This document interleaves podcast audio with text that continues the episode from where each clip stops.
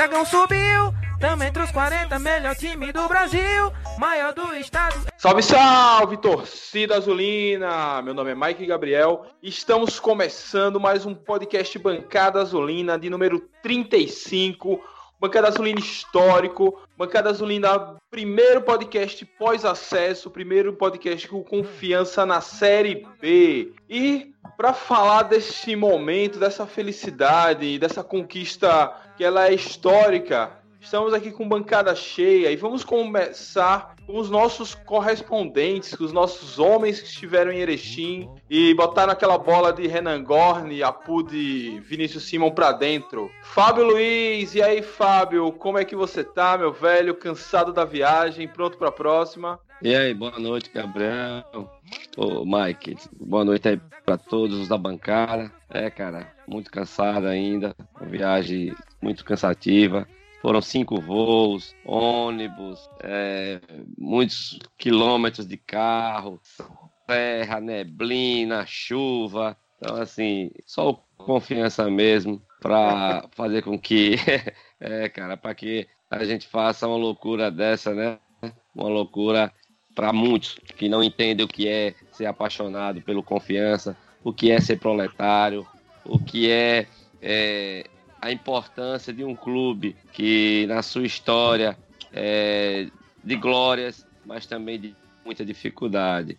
Então, o sentimento é de, é de muita felicidade, muita emoção. É, rolou de tudo em Erechim, cara. Vocês não têm noção, nem ideia de, de como foi é, é a nossa felicidade, o nosso contato com os jogadores, a simplicidade e a felicidade de cada um deles. Né? O, a mesma coisa foi a recepção da, das pessoas em Erechim, dos torcedores do Ipiranga.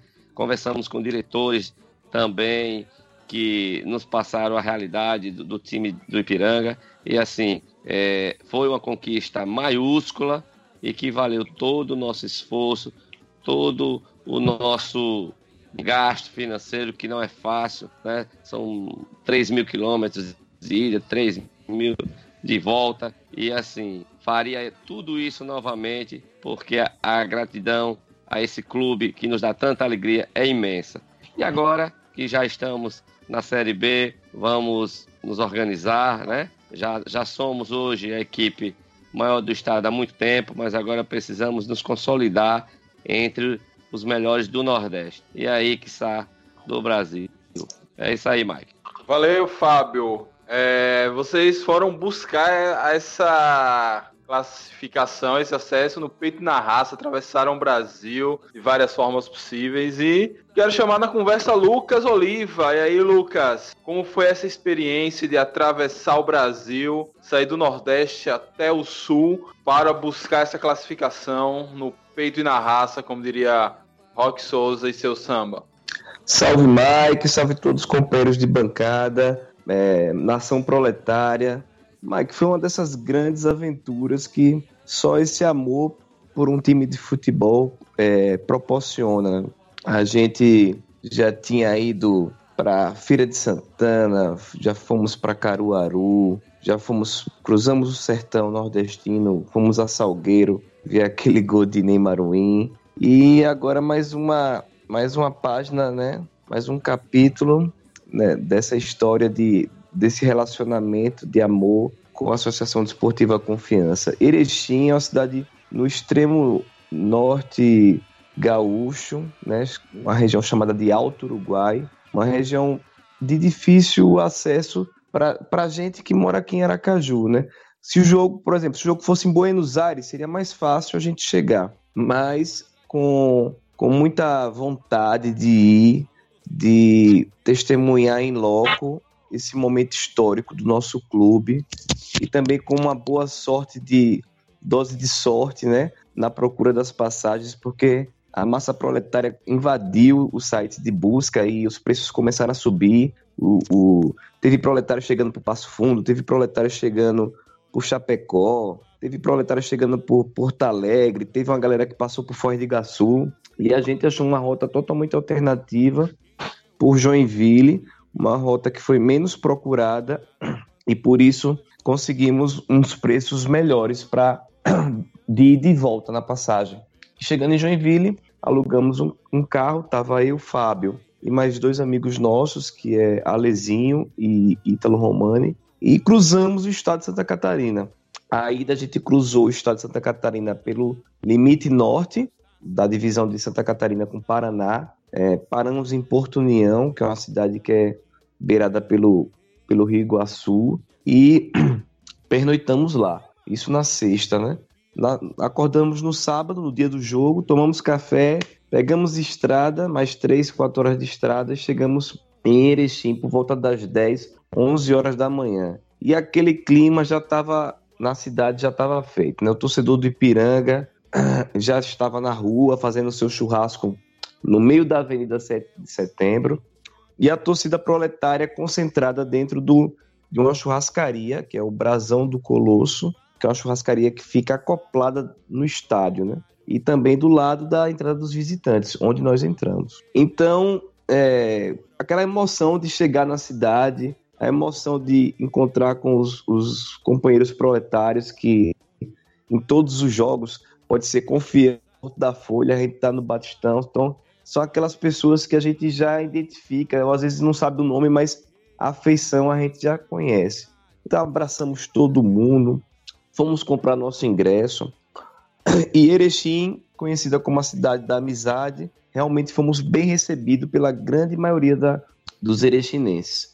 Claro que sempre tem um ou outro enjoado que fala umas, besteiras, alguns xingamentos xenofóbicos, mas a gente também não fica para trás, sabe? Também a gente sabe ficar e, e nos impor. Mas uma grande emoção, uma grande emoção, porque você cruza o país, né? como já foi dito aqui, mais de 3 mil quilômetros, para você recepcionar o ônibus. Tinha por volta de 100 a 150 proletários lá em Erechim, tem gente que fala em 200, Magá falou em 400. O fato era que tinha muita gente e era considerável devido à distância. E recebemos o ônibus, é, fizemos um corredor, a gente falando jogador por jogador, vamos lá Simon, vamos lá Vertinho, vamos lá Jean, e aquela energia positiva.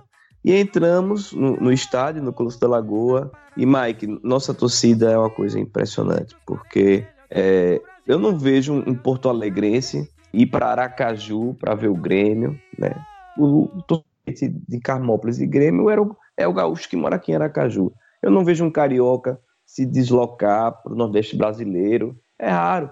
Ou, ou, até mesmo um pernambucano vir aqui em Aracaju, não via torcida. É, é, mas a nossa torcida a torcida proletária, eu acho que ela é mais que mais se desloca no país. É difícil confiança. Na verdade, eu nunca vi o confiança jogar sozinho. E em Erechim não foi diferente. Em Erechim teve até uma situação de grandeza do confiança, porque o estádio estava tomado, né? Por volta de mais de 10, por volta entre 10 mil pessoas, divulgaram 12 mil pessoas, mas quem se ouviu no apito inicial até os 20 minutos, quando a gente toma o gol, foi a torcida do Confiança. A gente batendo palma, cantando a trovão forte e, o, e os gaúchos vendo e é meio que esbabacados assim. Como é que esses caras vieram? Como é, eles perguntavam: como é que vocês vieram? Vocês vieram de quê? De, de jegue? Não, a gente veio de avião mesmo, veio de carro. Mas chegamos aqui. E a gente pode falar um pouco mais sobre o jogo, mas esse momento inicial eu queria exaltar essa torcida que, que cruzou o país para dar força. Eu acabei de ver, rever aqui o jogo pelo Danzon aqui no YouTube. Eu vi que o time não fez um bom jogo, as, as jogadas não tinham sequências, é, muitos erros, mas graças a Deus, no final, nós somos agraciados. Né? E se no início da temporada eu falasse que Felipe Lima fosse dar o passe pro, pro gol do acesso e que o gol de acesso fosse de Renan. O, tecnicamente o gol foi de Simon, ele que botou para dentro, né? Mas o gol foi de Renan Gorne, que deu aquele, aquele desvio no primeiro pau e fez aquela explosão magnífica que a gente teve lá no estádio Colosso da Lagoa. Mike. Valeu, meu camarada, que belo relato. E a gente viu essa deslocamento de torcidas é, nesse mata-mata da Série C, é, tanto nos jogos de ida, né? o, a torcida do Náutico indo até a, o Mangueirão, na, na volta desse mata-mata Náutico Paysandu, a torcida do Papão ocupando bem seu espaço de visitante lá no Estádio dos Aflitos.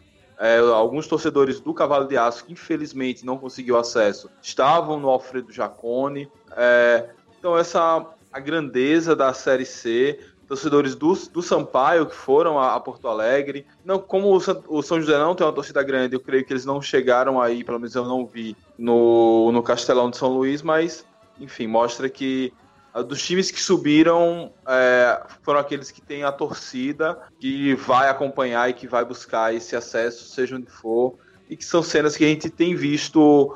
É, vocês mesmos foram em, em, Sorocaba, tem gente que foi em Londrina em épocas passadas, esse acesso também é representativo para essa galera que, mesmo nos momentos ruins, nos momentos em que a história não foi contada, né, já que a história é contada pelos vencedores, mas estavam lá ao lado do Confiança. E vamos falar aqui agora com a galera que ficou por aqui. Vinícius Ribeiro. E aí, Vinícius? Como você deu seu grito no 7 de setembro de 2019, esse dia histórico? Bom dia, boa tarde, boa noite para quem nos ouve. Forte abraço a essa bancada vitoriosa, essa bancada azulina. E eu, na verdade, não gritei, eu cantei assim: Ei, você aí avisa pros comédia que esse ano eu já subi. É, é isso aí, a gente né, explodiu de felicidade. Assistir o jogo aqui em casa com meu pai, com meu irmão Jones, né? Meu pai e Jones extremamente nervados, é, extremamente ansiosos e preocupados, e eu na calmaria, se pressentindo que o gol viria, queria dar o nosso acesso, né? Quando o gol veio, foi aquela explosão de alegria. Acordei até minha sobrinha que dormia aqui em casa, a bebezinha de nove meses, mas tudo foi válido. Né? Ver, ver as cenas do, da torcida lá nos representando, né? Leonardo da Trovão que estava lá chorando e a, as câmeras da Dazone mostrando, focando o choro de felicidade, o choro da massa azulina. Aquele, aquele momento representou todo e qualquer azulino que tivesse em qualquer canto do mundo. Representou o nosso sentimento, né, a nossa vontade de estar ali próximo ao, a, ao dragão, mas todos eles que estavam ali, Lucas, Fábio, né, nos representaram e passaram para os jogadores esse amor que nós sentimos, essa vontade de vencer. Né, e depois eu estive presente na recepção no aeroporto, aquele mar azul na frente do aeroporto. O aeroporto de Aracaju nunca viu tanta gente na porta, nem quando políticos de, de grande renome foram recepcionados, foram recepcionados da forma que o Dragão foi. Né? Isso mostra a nossa grandeza. Né? O, o, trio elétrico saiu da porta do aeroporto às 4h50. 6h30 ele chegou na, na esquina ali né, da, da, daquela avenida da, da, do, do supermercado ou seja, ainda estava na, na avenida do aeroporto. Então, é, foi, foi um, uma euforia muito grande, uma festa muito grande, né? E o Dragão merece tudo isso, o Dragão merece todo o amor, todo o carinho que sua torcida, que sua massa sente e demonstra. Né? Então foi, foi, foi magnífico. Me faltam adjetivos para definir o que eu senti, o que explodia dentro de mim, né? mas foi, foi magnífico, foi fantástico, foi surreal né? A gente realizar um sonho. Né? Infelizmente tem gente que está no fundo do poço gritando que alguma coisa que termina em luta, eu nem sei, não dá para ouvir, é, é, muito fundo o poço, muito fundo, não dá para ouvir o que é, que é que eles estão gritando, né? Mas é isso aí, somos Série B, né? E quem estiver achando ruim, morro da testa. muito bem, muito bem, meu amigo. É, Ari Júnior, nosso monge, o cabra mais tranquilo dessa bancada. E aí, Ari, passou aperreio ou foi tranquilidade o tempo todo? Rapaz, assisti o jogo todo rezando. Por falar em monge, eu rezei o jogo todo, porque depois que o Confiança pegou o gol, né, pegou no início, eu, eu calculei, eu disse, poxa, perdemos a vantagem mais cedo do que nós fizemos a vantagem aqui. E aí eu comecei a rezar, rezei, rezei, que era para eles não, não desistirem nunca, né? me mandando energia positiva, porque eu, eu, senti que o time, o time deu uma tremida na hora pegou o gol. Mas ainda bem, né? Felizmente. Felizmente o Ipiranga não veio para cima. Né? O Ipiranga se mostrou o, o, o corriqueiro Ipiranga, né? Que difícil de ganhar mais de um gol, E aí o, o Confiança fez o que, o que eu já tinha, o que eu tinha comentado aqui, colocou a bola no chão. O jogo não foi bonito, como o Lucas citou aí. Né? Horrível. Um dos nossos, um dos nossos heróis, Lucas Oliva, foi voando. não foi de jegue, não, hein, galera do Erechim? Então, é, Tadinho do Jeg. Confiança botou a bola no chão, o jogo não foi bonito, o- principalmente por conta do, do, do time de Erechim, né? Do, do Ipiranga. Fizeram um jogo truncado, que é típico do, do futebol gaúcho, mas o, as minhas orações fizeram efeito, eles não desistiram, mesmo num jogo truncado, lutaram até o fim. Como o Vinícius falou aí, eu, eu, eu estava senti, sentindo que a gente iria fazer um gol, ou que nós, nós venceríamos nos pênaltis. Né? Quando veio aquele escanteio, a bola entrou. Né? O desvio do, do, do Renan Gorra, que para mim, me perdoe sim, mas o gol foi de Renan. Exato. É, exato. O gol foi de Renan Gordon. né? E quando ele desviou, que eu vi, né, nossos representantes sergipanos na torcida lá, né? Queria mandar um abraço para os que eu lembrar aqui, Rafael, Jailton, professor Jailton. que foi, Tava lá de trovão, professor Jailton. Felipe Leite, Leite, Felipe Leite e Rafael chorando após o acesso ali. Me levou às lágrimas também aqui em casa. Quando eu vi aquilo, né? Pessoas que assistem jogo com a gente, né? Todo jogo ali do lado, né, Lucas? Você que também. É, perto. estão lá com a gente, é. É, quando, quando eu vi aquela cena, eu, eu também caí aos berros. E lembrando que a galera costuma lembrar sempre, ah, vingamos 2008, oito- 11 anos depois. Na, verdade, o Confiança bate na trave desde 97, né? Eu que acompanho o Confiança desde 86, que eu me lembre, né? E provavelmente acompanho desde, desde o mundo espiritual, né? desde antes de nascer. Mas desde 97 que o Confiança com aquele timaço, a gente perdeu aqui, a gente ganhou aqui o Ferroviário, a gente estava ganhando 3x1, pegamos um gol no final de cabeça, 3x2, fomos com a vantagem também do empate para Fortaleza, só que chegou lá, nós perdemos o jogo por um gol e fomos para os pênaltis. E nos pênaltis, a infelicidade de todos os nossos jogadores perderem. E, mas a gente tinha um timaço ali, inclusive Fábio, Fábio era o goleiro do Ferroviário, só um detalhe. Mas nós tínhamos um timaço, Biro, é, tínhamos Valdson na zaga, Valdson antes de, de sair, né? antes de ir para o Botafogo. Tínhamos Denilson também, que foi um grande zagueiro aqui do futebol sergipano. É, Adilson, que jogou no, no- no futebol belga durante anos, né, um grande lateral esquerdo. Fábio Costa como volante. Adalberto jogou no futebol português. né. Geraldo, que eu não preciso nem citar o currículo de Geraldo. Rocha, que para mim foi um dos melhores jogadores que eu já vi no futebol sergipano. Né? Rocha, na minha opinião, foi muito melhor que Geraldo. Talvez não tenha tido a mesma carreira de sucesso, mas era um, um jogador, na minha opinião, repito, muito, muito bom. É, Fábio Bugio também, um cara, um atacante técnico muito bom. Paulinho, um cabeludo. Então, nós tínhamos um time massa, mas que não conseguimos subir naquela época, em 97.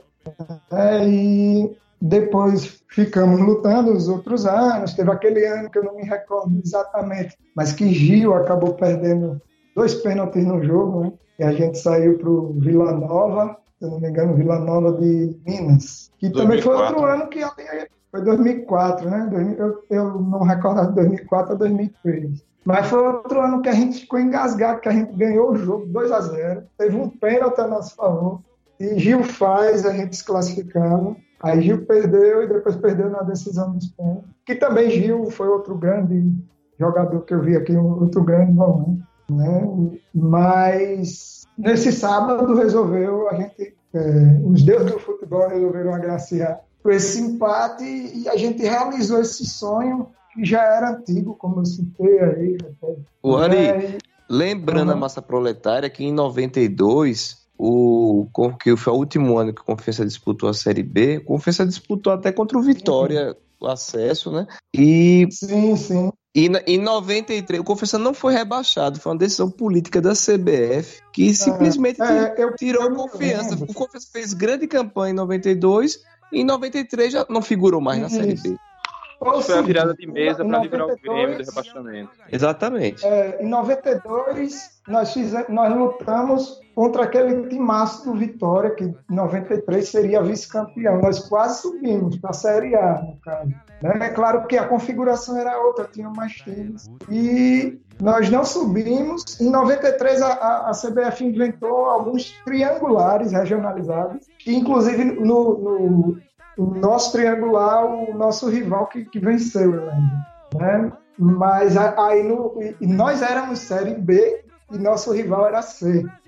E e ela pegou, criou esses triangulares, colocando os dois numa mesma série, digamos assim. E quando foi em 94, o nosso rival apareceu na B e nós na É, Por- absurdo. por questão do, daquele ranking também, que era um ranking bem es- estático, né?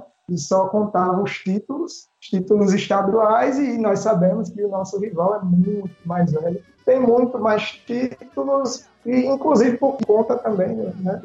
Daqueles, daqueles grandes, né? Aquela, aqueles grandes favores políticos que não cabe também a gente estar aqui discutindo. Vamos falar de coisa boa. Vamos falar de coisa boa. E eles acabaram aparecendo na B. É, eles acabaram aparecendo na B e a gente na C. né? Então, desde, desde ali, é, que inclusive foi com o pai de Iago, né?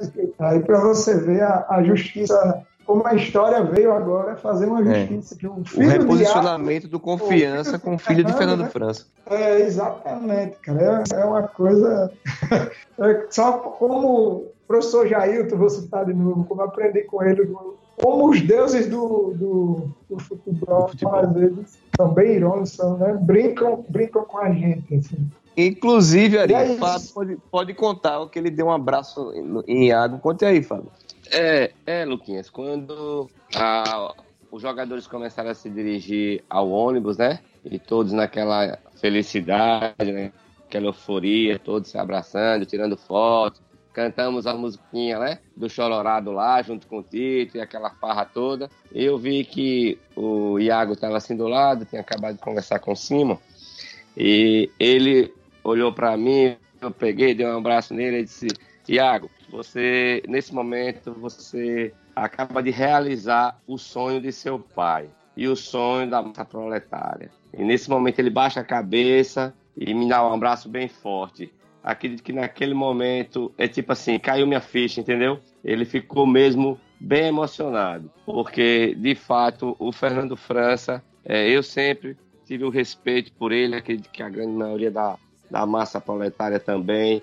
Foi um presidente que não teve tantos títulos, mas você vê, fica na história e no coração de todos nós. Então, assim, vi o acesso do, com o comando do filho dele, um prêmio, um prêmio que é, acredito que fez, como já se falou aí, uma grande justiça.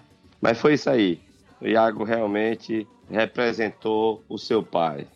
Muito bem, depois desse contexto histórico das participações do Confiança no Campeonato Brasileiro e as tentativas de chegar à Série B, que não foram poucas, que finalmente chegaram e chegou, né? E que agora a gente permaneça por lá por mais tempo. Rock Souza, e aí, Rock? Você e Vinícius foram os músicos que embalaram essa campanha. Foi no peito e na raça. E como você passou esse sábado? Como você acompanhou essa subida do Confiança? Fala, grande Mike. Fala demais, companheiros de bancada. Boa noite, boa tarde, bom dia a toda a massa proletária que ainda festeja, né? Foi até bom a gente estar gravando hoje para dar tempo de curar essa ressaca, porque desde sábado, desde sábado a torcida azulina não para, né? Seja nas ruas, nas redes, é, só Ou em dá águas profundas. só dá a torcida proletária. Pois é, Mike, no, no- nesse dia histórico de 7 de setembro, né, foi decretada de fato a libertação da torcida proletária, do, daquele velho síndrome do quase, né? Pelo menos para mim, sou é, mais novo que a Ari, que relatou aí desde a época de 97, da minha geração, que vem acompanhando, não tem como não relembrar, né? Da, da, daquela trajetória do início da campanha de 2008, né? Eu saía com o Lucas lá do JK, às vezes a gente tava sem o carro e ia de ônibus mesmo lá do JK até o Batistão. E aí, quando confiança ganhava, a gente voltava de ônibus. Quando conseguia ir de carro, a gente voltava fazendo a maior folia, buzinando, saindo é, com a bandeira por fora do carro. E no dia, no sábado, quando é, finalizou o jogo, que eu fui pra rua, que eu vi aquela torcida, aquela massa, não teve como não vir, né, na minha memória, aquele menino de 19 anos, né, começando né, a, a, frequentar mesmo assim o, o estádio e, e, acompanhar. Eu acompanhei com o Lucas desde o início daquela campanha e desde então a gente foi acompanhando. É, 2009 teve a queda, depois a gente passa seis anos, volta em 2014, consegue o acesso, 2015 a gente faz aquela campanha e de novo não vai, 2016 aquela peleja quase que é rebaixado, 2017 a gente né, quase que sobe. E sempre no quase, sempre no quase, 2019 realmente foi um ano assim que não tinha como não ser. E foi ainda mais especial porque, como você citou no início, é, eu compus um, uma música no Peito na Raça, lá no já ainda no meio da campanha, quando a gente vence do ABC, vai pegar o Imperatriz, e parece que foi meio que uma premonição mesmo, porque esse acesso foi no peito e na raça, viu? E eu fico feliz porque eu posso me sentir assim um pouco responsável também é, por esse acesso, né? Foi em 2019 que eu fiz essa música, é, fiz várias entrevistas na televisão, fiz chamada para TV da, do, do, do, meu clube, é, entrei nesse podcast que é uma ferramenta importantíssima para a torcida proletária. Se engana quem acha que não tem um alcance, né? Os jogadores escutam, o técnico escuta.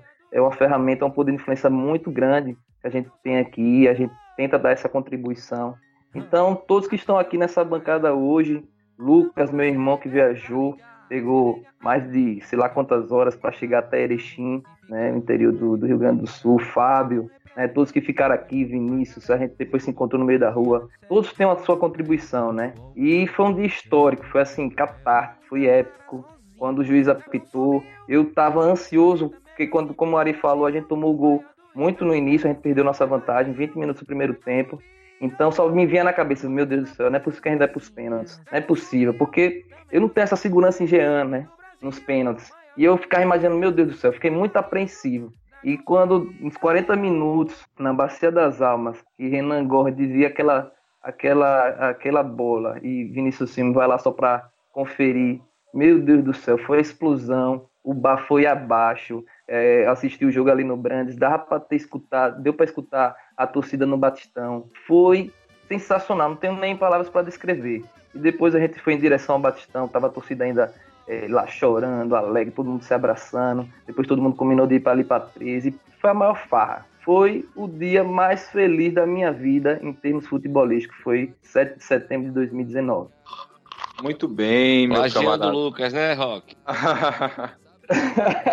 Já que eu não escutei, não, viu? É, e fechando a bancada de hoje, Carla Ferreira. E aí, Carla, o último litro de leite de pedra foi tirado ou essa pedra ainda vai dar leite? A gente chega nesse título. Eu creio que ainda tenha mais leite nessa pedra, Mike. É, bom dia, boa tarde, boa noite para quem estiver nos ouvindo. E, assim, é claro que a gente chega nesse momento, né, que eu acho que todos na Série C chegam no momento da, das quartas, parece ser o mais esperado do que a própria final do campeonato. A gente chega nesse momento agora estamos aliviados, né? E aí a gente tem mais, como eu posso dizer, tranquilidade para trabalhar pelos outros resultados, porque a gente conseguiu acesso, mas a gente também quer um pouco mais, por que não, né? A gente conversa muito sobre isso, inclusive acho que foi Vinícius que falou, por que não um título? Então vamos, vamos pensar nisso e vamos querer isso e vamos fazer, vamos tentar. E é isto, né? É, no dia do jogo eu estava em casa com os torcedores que eu acabei arrumando ao longo do campeonato, porque aqui na rua é, o pessoal não, não, tem muito costume de ir ao estádio e, e, eu acabei levando pessoas né, a irem ao estádio. Uma grata surpresa foi que eu descobri que minha irmã é azulina também, porque não sei se vocês já mencionei, mas meu pai ele não é azulino, né? ele, ele é do lado de lá, que eu não quero mencionar o nome. E é, a gente estava na sala reunida assistindo o jogo. Ele disse que não, não iria torcer contra. Meu vizinho, o seu Augusto, que é um senhor que vai comigo para o estádio, garantiu que ele não estava com nada dos dedos cruzados, nenhum dos dedos cruzados. Minha mãe não ficou na sala porque apostou contra no Sportnet. É, tudo isso para garantir que ia ficar tudo certo. Juro por Deus, meu vizinho disse: Não, assim, se você apostou contra, você vai dar azar. É melhor você não assistir o jogo. Ela não assistiu. e aí, é, meu pai disse assim: sentou do lado da minha irmã e fez: Pelo menos você se salva, né? Você torce pro Sergipe. Ela disse: Eu não, pai. Oxente, eu não, eu tô com confiança. Aí eu olhei assim pra ela e digo, ô oh, rapaz, olha, mais um eu consegui, né? Então, assim, é, eu, diferente de um pouco de, da maioria de vocês, eu faço parte de uma história mais recente enquanto torcedora, porque eu tive um pouco de dificuldade de conhecer o futebol no estádio e tal. Demorei muito tempo para isso. Minha primeira ida ao estádio foi em 2008. E, assim, recentemente eu tenho, como eu posso dizer, presenciado a, alguns torcedores se tornando torcedores azulinos, né? É, como chamam os modinhas, mas essas campanhas também servem para que as pessoas se apaixonem, outras pessoas se apaixonem e sintam o que a gente é. sente, né, com o futebol. Isso. E aí, enfim, eu tava em casa muito, muito, muito nervosa, muito nervosa, perdi a voz na hora que que aquela bola, na verdade, eu realmente esperei para se eu pudesse, eu dizia, Simon, empurre mais um pouquinho para dentro, que é pra gente ter certeza que ela entrou. Foi o que o Simon fez. Foi isso mesmo, juro por Deus, assim, porque quando, quando o Felipe Lima bateu né, o escanteio e Renan Gorni cabeceou, eu fiquei esperando, tipo, eu não comemorei, eu fiquei esperando. E aí Simon fez o que eu acho que todo, todo aracajuano queria fazer. Era empurrar aquela bola para dentro para ter certeza que era gol, entendeu? E aí a gente ficou, né? Depois daquele gol, a gente, eu já estava aflita, continuei aflita, né? E aí apareceram as imagens do pessoal lá em Erechim, o, acho que é o Léo, né, do Mil Grau, lá com, com aqueles olhos verdes lacrimejantes, muito emocionante. Eu acho que é, traduziu muito do que independente do lugar que a gente tivesse, era o que a gente estava sentindo, a gente estava em um sentimento só. E eu acho que isso fez com que a gente conseguisse o que a gente conseguiu, né? Como o Rock disse, no peito, na raça, e graças a Deus, de uma forma, como eu posso dizer, é, tranquila, sem grandes polêmicas com arbitragem, sem, assim, eu acho que é uma forma que é muito de boa, sabe, da gente lembrar, uma forma muito bonita de lembrar essa, esse acesso. Então, foi um dia, que como eu posso dizer, né, um dia muito, muito, muito feliz. Muito bem, minha querida. É, foi eu, eu assisti esse jogo na minha casa. Eu, assim como Ellen e como você, tenho lá as minhas superstições, com a mesma camisa que eu assisti o jogo do Ferroviário, com a minha namorada, com a minha filha, tudo muito parecido para manter o ambiente. E parece que até o jogo foi parecido. A gente sai atrás e consegue o um empate é, de, é, numa cabeçada. É, e depois, eu, na, nesse jogo, eu morri e sobrevivi umas três vezes. Foi muito tenso. É, essa síndrome do quase que Rock falou, isso me passava o tempo todo na cabeça. Eu disse, porra, de novo, velho, de novo. E a gente, é, é tanto esforço, a gente acompanha, faz tanto esforço para acompanhar, ver essa torcida com tanto esforço para ir a Erechim. E de novo o time resolve fazer sua pior partida na Série C justo hoje, é, mas no final das contas a mística do gol no, no final, assim foi com o Edivan que tirou a gente da fila, foi com Kivel que proporcionou tudo isso lá em 2014 quando faz aquele terceiro gol em cima da, da Estanciano que garante nossa vaga para a Série D. E mais esse gol agora de Renan Gorni, também no finalzinho, que era para lavar nossa alma. E. Mas, Mike. Fala. É, uma coisa tem que ser dita: o, o confiança, ele tá muito cascudo. Você vê que é, esse ano a gente conseguiu a classificação para o Nordestão 2020 fora de casa. Conseguimos a classificação para as quartas de final do Brasileiro fora de casa, lá em Fortaleza e agora é, é, conseguimos o acesso fora de casa. Então, é aquele time que, como é que eu posso dizer, né? Que mesmo jogando mal, que eu confesso foi, foi mal em Erechim, né? Você vê que Vila não conseguia dar continuidade às jogadas, Vertinho errando, Arimoura errando, é, Tito errando, todo mundo errando. Mesmo assim, com essa casca que o Confiança criou, a gente conseguiu. Então, é aquela coisa de grandeza mesmo, entendeu? que aquele time cascudo, que mesmo num dia ruim consegue o resultado. E é isso que o torcedor proletário está cada vez mais confiante e, e acredita num eventual título. E seria para coroar de vez esse ano maravilhoso, né? E é possível. agora mesmo no Batistão contra o Sampaio, nosso velho conhecido, né? É, fizemos acho que cinco jogos, não foi, Mike? Esse ano já com o Sampaio. Sampaio. É, eu tô chamando então, de Taça pra... Leandro Kivel. É, Taça Leandro Kivel. Então vamos para mais, vamos para mais dois jogos. E eu acredito que o jogo ruim que o Confiança fez em Erechim vai ser o inverso esse sábado. Acho que o Confiança vai fazer um jogaço com o Ítalo, com o Ítalo, com o Arimura nas pontas. Vai ser bonito. E o campo vai estar tá cheio, né? Porque já vendemos mais de 4 mil ingressos nessa tarde, né? Pois é, meu irmão. Fui fazer a barba, deixei pra comprar o ingresso pra amanhã. Vou comprar mais caro. Porque é. já acabou o primeiro lote. Vacilou, era pra ter deixado a barba maior e ter aproveitado a promoção. tá certo. É, então vamos lá. Ah, é, já fizemos meia hora, quase 40 minutos só de apresentação, relato. Hoje mas... o programa são duas horas. É, hoje a galera vai ouvir parcelado, até o dia do jogo tem, tem tempo. É, vamos falar do jogo, vamos manter a tradição aqui, né? Vamos falar do jogo, como foi o primeiro tempo. É, Fábio, você teve condições de analisar esse primeiro tempo tecnicamente ou o nervosismo impediu de fazer as análises mais apuradas desse início ruim de, de jogo do Confiança? Ou vai ser só júri artístico?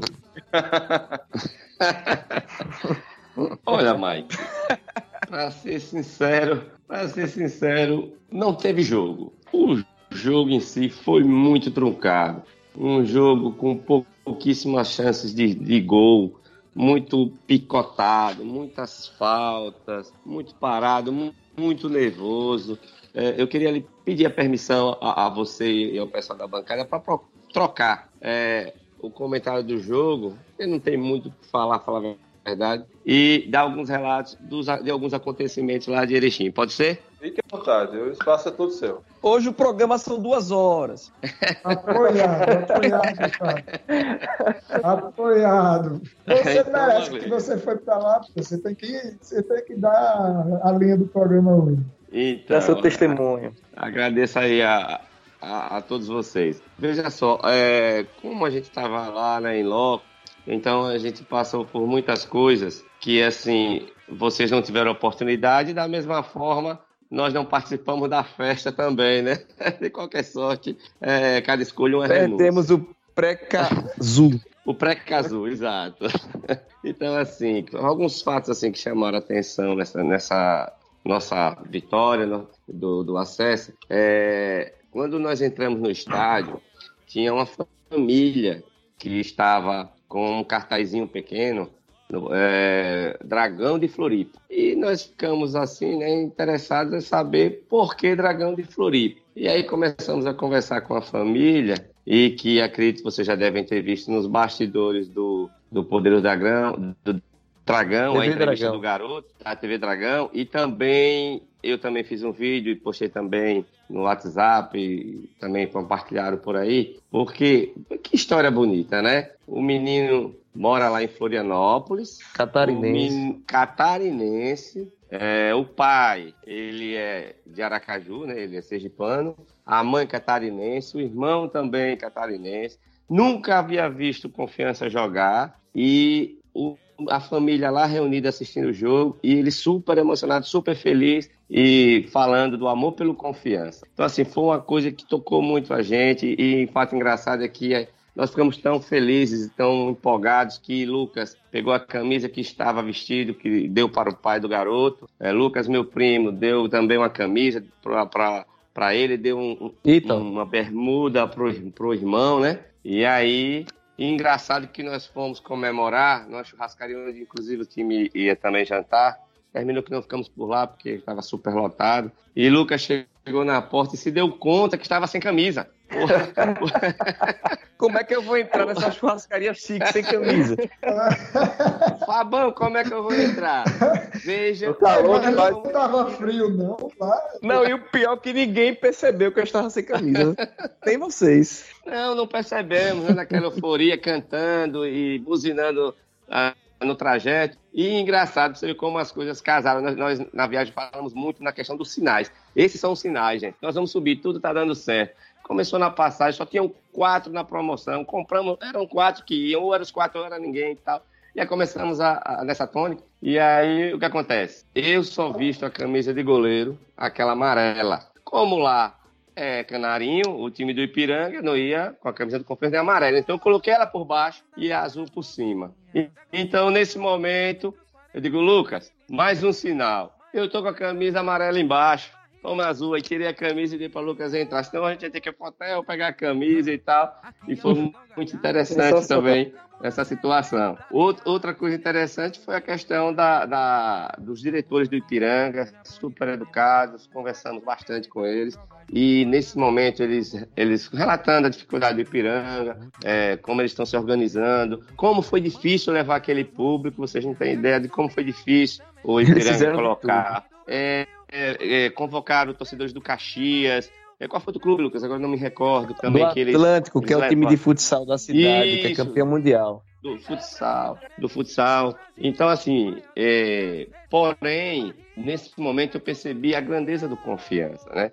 Como eles estavam respeitando confiança e como eles nos víamos como favoritos, que foi uma coisa que foi muito distorcida naquela por aquela jornalista, né, no, no TV Bom Dia deles lá, que parecia que seria fácil e tal, aquela coisa toda que nós já vimos, mas assim, foi muito reprovado da parte deles, inclusive, ele nos relatou que ela foi afastada em razão daquela situação, que mandaram que ela corrigisse, e quando ela foi corrigir, ela, ela não teve sucesso, fez foi piorar mais a situação. Então, assim, eles indignados com aquilo, não gostaram, e, e além do mais, reconhecendo como seria difícil passar pelo Confiança, que o Confiança é um time que já tem uma certa história, uma certa experiência. Então, depois de tudo isso, foi que eu vi que realmente, poxa, Confiança, de fato, não poderia deixar de passar essa oportunidade, porque nós éramos a equipe a ser batida, e não o Ipiranga, né? Mas, além disso, outra coisa que chamou muita atenção foi a organização do clube. Nós precisamos tomar alguns exemplos, né? Vários produtos, cerveja vendida inclusive lá no estádio, é, com a marca do Ipiranga, papel higiênico, alimentos. Então, assim, eles estão fazendo um trabalho muito bonito. É, Vamate, né? De chimarrão. Isso, é. Eles são, estão bem organizados. Essa nova diretoria aí tem, tem melhorado muito a, a, questão do marketing do Ipiranga. A gente poderia tomar como exemplo que isso é muito bom. E para finalizar, para não me alongar muito, era como confiança é, emociona porque no dia seguinte nós estávamos saindo de Erechim, porque nós dormimos em três cidades diferentes. A primeira foi essa Porto União de Santa Catarina, na segunda noite em Erechim, a terceira noite nós dormimos em Blumenau. Então, nessa noite de Erechim, é a noite que, que não acaba, porque ninguém queria dormir. É a noite sem fim. ninguém queria dormir, era, era, a gente comemorando, era no, no, restaurante, era no hotel, ficamos no hotel lá na recepção conversando com o pessoal de lá. E assim, é, na volta de Erechim para Blumenau, uma viagem muito longa, passamos de 10 da manhã até quase 8 horas da noite viajando. E nessa viagem foi quando começaram a chegar as primeiras postagens né, de vocês aqui, com as imagens do aeroporto, imagens do trio, e durante todo esse percurso, toda vez que um, um, vídeo era baixado, que era visto na estrada, a gente se emocionava, a gente cantava, a gente ficava feliz e, e, e comentando, e foi muito bonito. Foi um momento assim que nós não estávamos aqui mais é, fisicamente, mas o nosso coração, né, é, a nossa alma estava toda é, com a comemoração de vocês e e gostaríamos de estar presentes, mas é como eu falei, né? Cada escolha uma renúncia. E mas nós fizemos o nosso papel lá e vocês fizeram brilhantemente a comemoração e merecida, né? Nós merecemos esse acesso e acredito que quem viveu esse momento jamais esquecerá. É isso aí, amigos. Muito bom, Fábio, muito bom o seu relato sobre a, essas polêmicas com a jornalista. Eu, particularmente, eu não divulguei esse vídeo em momento nenhum, não repercuti isso. É, porque é melhor a gente se ater aos bons exemplos, tirar um pouco da, de alguns estereótipos, né? Do, do sulista que não gosta de nordestino, do sulista racista, do sulista xenofóbico. Existem, existem, mas não creio que seja uma maioria, são uma minoria, uma boa, uma minoria bem pequena mesmo, não representativa. É, eu recebi no meu canal do YouTube, no meu Twitter também, várias é, menções respeitosas, dizendo: ó, oh, a gente vai ganhar, claro que todo mundo torce pelo seu time, vai defender o seu, mas dentro de muito respeito. E que bom que você traz esse relato. É, eu sou, eu também recebi relatos ruins, mas enfim, acontece. Mas que bom que traz esse relato para que a gente possa é, focar no que é bom. O, futebol é isso. É, foi linda a festa que fizemos aqui na arquibancada, a festa que eles fizeram lá. Foram dois jogos que jogos típicos de série C, pegados, truncados, mas que futebol é, é além das quatro linhas, mas a gente tem que focar principalmente nos exemplos bons. E lembrando, né, Mike? Só para completar que, que não, é, não foram é, comentários feitos apenas por torcedores, foram de diretores do clube. Um era o diretor jurídico e outro, não me recordo qual era é, o cargo de direção dele, mas foram de pessoas que fazem o Ipiranga e não de meros torcedores, né? Isso é que é o mais bonito e o mais importante. Exatamente. Inclusive, o presidente deles, nas entrevistas que eu vi para as rádios erechinenses, ele tem uma visão muito boa, moderna, interessante do futebol. Eu creio que vai acontecer em breve essa subida do Erechim. Torço, inclusive, por eles, por toda a simpatia que é, vivenciamos nesses, nessas duas semanas de disputa com eles. Fábio, Crônicas de Erechim, a sua parte. Fala, Vinícius. É, eu, eu, como sou da polêmica, né? eu, eu, tenho um comentário a fazer acerca da, da lotação do estádio lá, né? Do, de fato, o, o estádio estava cheio, mas não era de torcedor do Ipiranga. Isso ficou claro, pelo menos na televisão a gente viu de, muito próximo, né? As imagens mostram melhor a, a, torcida e a gente percebia que a maioria das pessoas não usava a camisa do, do Ipiranga, né? Não, a maioria não, não usava camisa de time algum. Mas é importante frisar isso porque mostra que as pessoas foram pela importância do jogo e não para torcer para o, o, pelo Ipiranga necessariamente. Então ficou claro isso que o Ipiranga não tem torcida, não tem, né? Espero que, que cresça, né? Que a partir de agora, por vivenciar essa emoção de um quase acesso para a Série B, que a torcida cresça, né? A gente espera sempre que times que estão ressurgindo se fortaleçam, né? Porque apesar de, de ser mais velho que a gente, né? O Ipiranga, mas no cenário a nível nacional ainda engatinha, né, com relação a gente. Mas espero que a torcida cresça, que se fortaleça, que, que se fidelize, mas nesse jogo a torcida do Ipiranga era mínima, era pequena, a maioria das pessoas sem camisa de clube, né, muitas camisas de, de internacional, muita camisa do, do Grêmio, mas enfim, né? Tanto que os, um 10, os 10 mil gaúchos escutaram, escutaram várias vezes os sergipanos. Sem sergipanos era quem tava, tava dando a toada Exatamente. Ali no, Inclusive, na, na hora do, do, do gol de, de Renan barra Vinícius, é, a torcida está vaiando né, o, o, a cobrança de escanteio. E aí, quando sai o gol, o grito da torcida azulina presente ecoa no estádio. Obviamente que quando sai um gol, a adversária, a torcida da casa tende a se calar, né? Mas fica, fica notório, né? Ô Vinícius, eles não se calaram, que... não. Eles foram embora. Ainda tinha mais 10 minutos de jogo. Eles foram embora, comecei a dar tchau para eles. Mas eu, eu falo, Só na hora, isso, no exato momento jogo. E foi 10 minutos o Ipiranga em cima da gente, né? E até com aquele lance final, com aquela saída atabaroiada de Jean. Gente, é porque a gente tinha que subir mesmo, velho. Porque, meu Deus do céu. Jean saiu de uma maneira tão bizarra. Verdade. E o cara, cabe, cara cabeceou. O gol aperto, aberto ali. Era só o cara botar no gol que era gol. E acabar com a gente. Não, ia pros pênaltis, né? Mas, e, rapaz, é porque quando é pra Os dois goleiros em má fase. Né? Péssimos, e, péssimos. Não, eu, eu, sinceramente, gente, na hora do. Na hora que Rock falou sobre a, dos pênaltis, eu ficava, velho, eu não consigo nem pensar na possibilidade dos pênaltis. Senhor, Deus, por favor. Quem tiver online, Deus que tiver online, ajude. Porque eu juro por Deus que eu, eu não teria mais. Como eu posso dizer? E saúde Carla, para o goleiro deles é um goleiraço. É, é, David, é meio doido. Não vou, não vou 28 dizer assim, anos, 1,90m. Ele é muito Inclusive, eu tô, tô advogando que eu confesso o contrato. Não, então, eu acho ele bom. Agora, eu acho ele meio doido. E assim, pra mim, eu, essa quando você falou dessa saída aí, meio doida de, de Jean, eu, eu fiquei, eu fiquei sem ar, pô. Eu fiquei assim. Não, E pedi último respiração lance, para não entrar, para não dar errado, porque. E eu vi a cara dele. Você, vocês notaram a expressão do rosto dele? Porque eu consegui perdoar ele pela expressão do rosto dele, porque parecia eu, total. Não, eu não perdoo, não. Quem perdoa é Deus. Olha, Isso- eu, eu tenho uma É, observação a fazer. a Eu tenho uma observação a fazer acerca de Jean. Eu, eu, eu- Jean, até aquele jogo contra o Santa Cruz, na primeira fase, né, no primeiro turno, é, ele estava muito mal, muito mal. Depois, Genivaldo volta ao gol, né, e em seguida, Jean, por alguns jogos, volta e Genivaldo volta pro, pro gol de novo. Essa volta de Jean, Jean não voltou mal, voltou bem. Porém, aí Daniel Paulista optou por votar Genivaldo novamente. E aí, no jogo do acesso, na fogueira, aí é, Genivaldo sente e, e Jean entra de última hora. né? assim, Exatamente. eu acho que se Jean viesse jogando há um certo tempo, eu acho que seria diferente.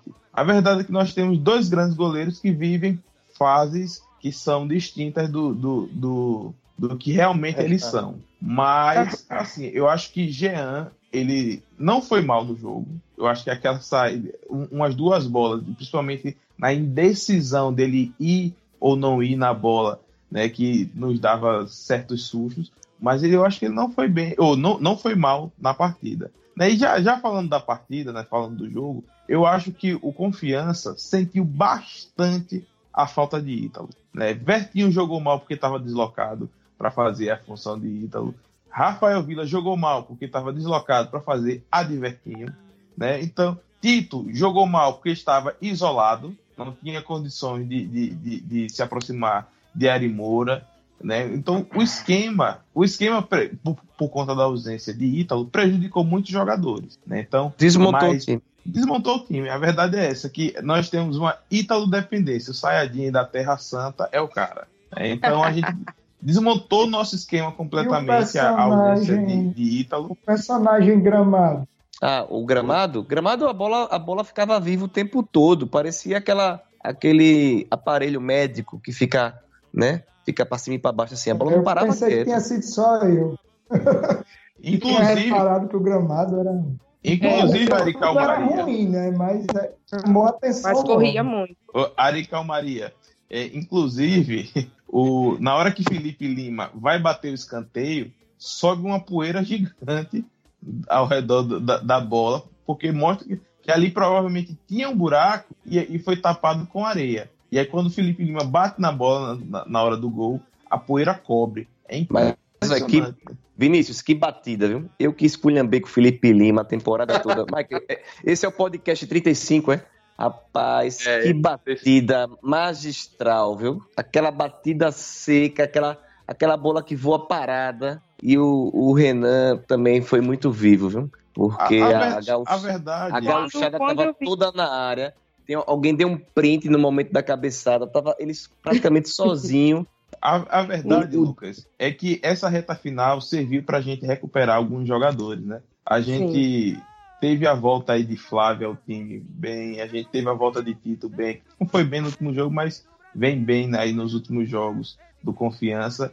E, e Felipe Lima, Felipe Lima não se engane, é um grande jogador. Felipe Lima vem, vem- veio sendo muito atormentado aí na temporada pelas contusões, mas é, é um grande jogador, Felipe Lima. Felipe Lima, bem fisicamente, é um, é um ativo muito importante para o confiança. Né? Ele bate muito bem na É bola. um cara É, que é- fez, é- uma, fez uma base no Vitória. Eu, eu mesmo citei ele aqui no último podcast, que em condições normais o substituto de Ítalo seria ele. Inclusive, ele que era o titular. Ítalo ganhou né, a Exato. titularidade, mas ele veio, o Confiança apostou nele. Pra ser o- Então, o pessoal, é, titular na eu e queria assim, fazer um. Hum, fale, fale, Carla. E, e tá. E assim, é, depois de todo esse tempo, né, que Italo assumiu a tu- titularidade e a gente meio que não, não viu mais, é, a gente também tem que pensar que, pô, velho, Daniel mexeu no time e eu fiz, velho, por que Felipe Lima agora? Meu Deus, nos ajude, porque eu realmente fiquei, meu Deus, tomara que dê certo, sabe? As substituições que ele fez, né? E assim, deu certo, tá ligado? Porque entrou Felipe Lima, entrou Gorne e aconteceu o que aconteceu. Aí você fica, cabrão, eu, você, eu, eu critiquei, né? Porque eu critiquei, não vou mentir. Igual a Rock aí tava falando, rapaz, É Deus, pra quê? coisa. Aí depois, O cara, agora entendi por quê. É, o cara não desaprende. O treinador tá vendo ele, ele nos treinamentos. O treinador jogou bola. Sabe que ele, ele que o rapaz tem potencial, né? Ele só não tá vivendo talvez o momento que, que todos esperavam dele. E, não- e também como a gente vinha de três desfalques, né? E, e, meu amigo, ninguém lembrou. Ninguém lembrou hoje, mas vetaram Amaral e Genivaldo pertinho do jogo. E ali deixou Foi, perto da hora do jogo. nervoso. Alô? Oi? Ô, Mike. Opa, opa, fala. Então, eu fiquei tranquilo, porque é, a gente, Anderson ali na cabeça de área, ele foi bem, tanto que quem, no primeiro tempo, quem dava os chutes no gol do, do Ipiranga era Anderson. Amaral não, não faria esse papel de arrematar pro gol, entendeu? E a questão do Genivaldo, quem acompanha o Confiança nos treinos durante a semana sabia que ele estava sem condições. E Jean foi muito importante nas bolas aéreas durante todo o jogo. Só esse último lance que quase cu- custou o acesso, né? Mas, meu irmão, é Por isso confiança. que eu então, perdoo. confiança tem que ter esse enredo, entendeu? Tem que ter esse enredo. Se o jogo lá fosse 0 a 0 não teria o sabor que teve esse 1 a 1 Vocês não, não têm noção. A gente já tinha vivido aquela cata- catarse no Batistão, que foi o gol de, de Tito, da jogada de Ítalo, gol de Tito. Mas eu queria relatar para vocês a cartaz que foi lá na arquibancada do Colosso da Lagoa, o gol do Confiança. Porque, como bem Vinícius lembrou, o jogo já estava se caminhando para o final, estava se caminhando para os pênaltis, e, e o Confiança, num contra-ataque, conseguiu um escanteio. Felipe Lima foi bater o estádio inteiro vaiando. Uh, rapaz, quando saiu o gol, a torcida proletária, que estava mais ou menos compacta, cada um correu para um canto, como se se espalhasse. Eu mesmo corri em direção à torcida do, do Ipiranga para xingar eles, né? Aí subi no alambrado. Quando subi no alambrado, a polícia desceu com spray de pimenta. Tá! Aí foi, pô, no meu. A minha, a minha sorte é que foi no meu braço, não foi no meu rosto, o spray. Aí chega, a torcida volta correndo pro outro lado de novo por causa da polícia. Olha, foi uma loucura. E depois, esses 10 minutos finais, que pareciam uma temporada inteira. E o Ipiranga em cima, e a bola cruzando na área, e a bola alta, e não sei o que. E o jogo não acabava.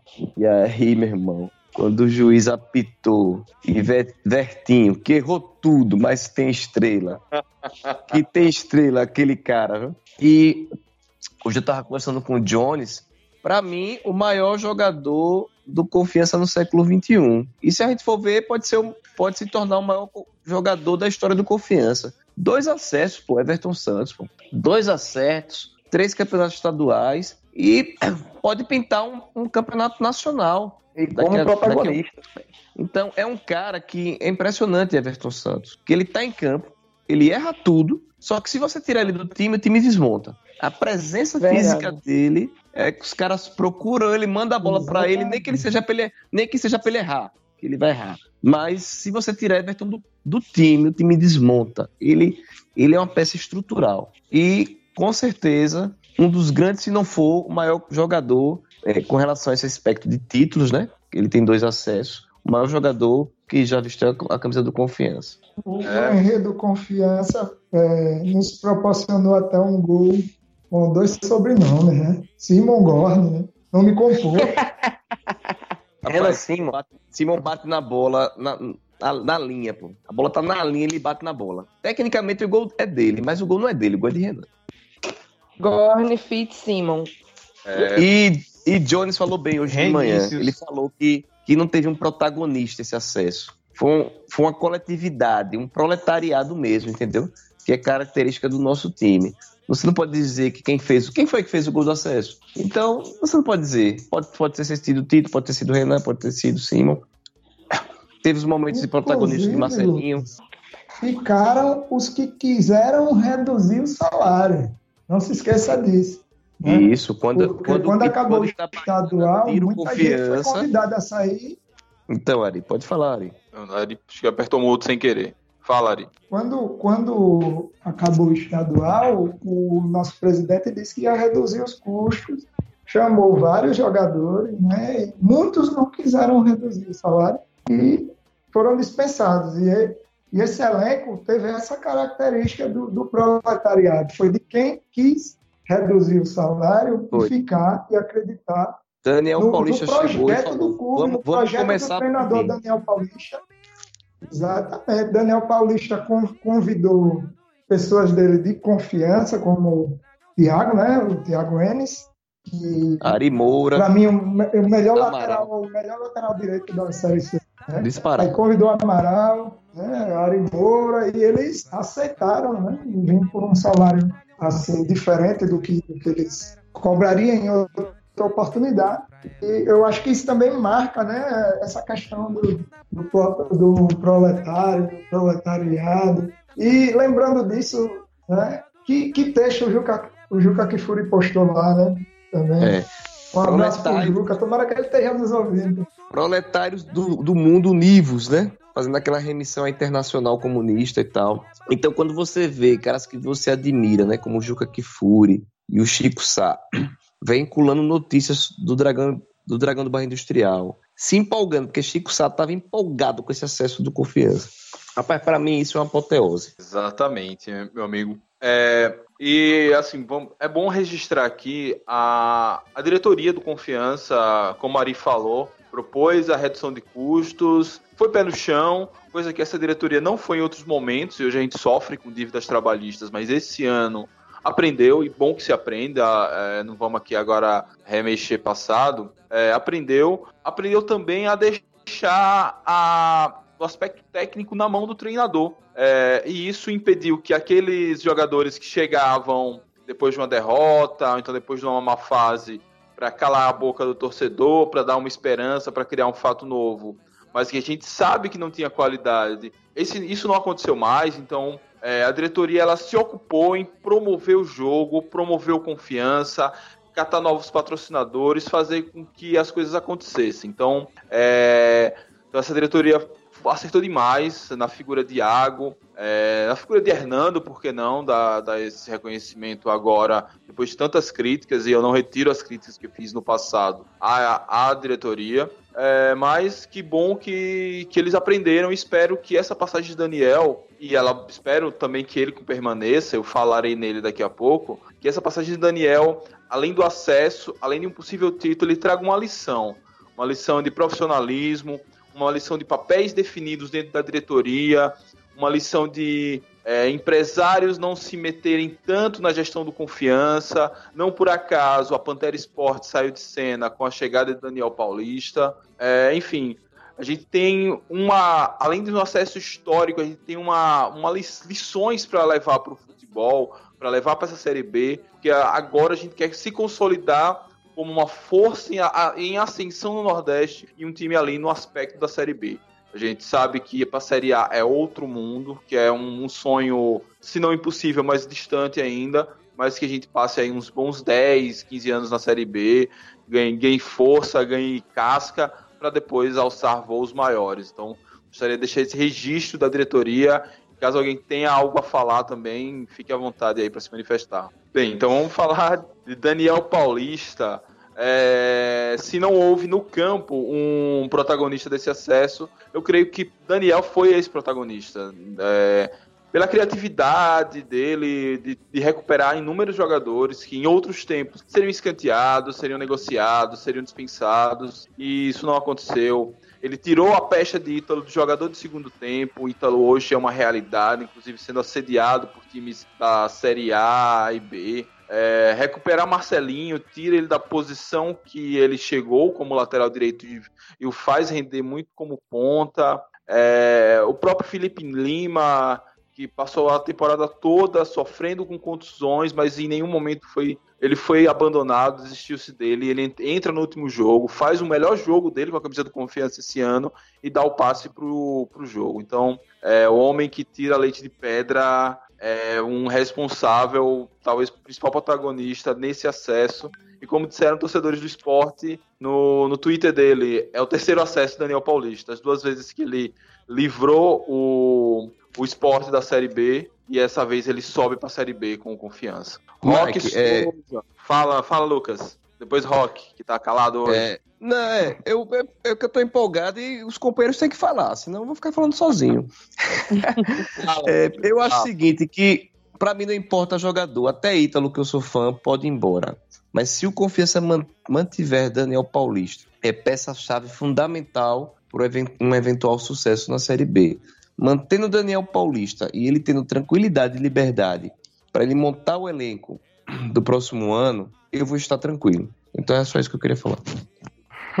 Então, E aí, eu tô, eu tô falando menos porque eu tô gostando de ouvir os relatos e testemunhos, a efusividade dos companheiros de bancada. E também rola um delayzinho aqui e acabo ficando com receio de intrometer e acabar cortando a falar de outro colega. Mas então, como você resumiu bem, eu acho até que a gente podia fazer um podcast só para Daniel Paulista, porque é, se teve um protagonista nessa nossa campanha de acesso, tem nome que foi Daniel Paulista. A gente já vem falando em outros podcasts da importância dele, né? Do esquema tático que ele implementou no Confiança, é, recuperando jogadores, como você falou, de Ítalo, de Marcelinho, é, é, improvisando Marcelinho ali na ponta direita enquanto ele vinha sendo lateral e dando certo, trazendo jogadores como Thiago Nenes, que, Thiago Enes, que foi um dos maiores destaques desse campeonato, se não o melhor lateral direito, trazendo é, Amaral, seu homem de confiança, que não fez algumas partidas boas, mas sem dúvida trazia confiança e segurança ali para a defesa.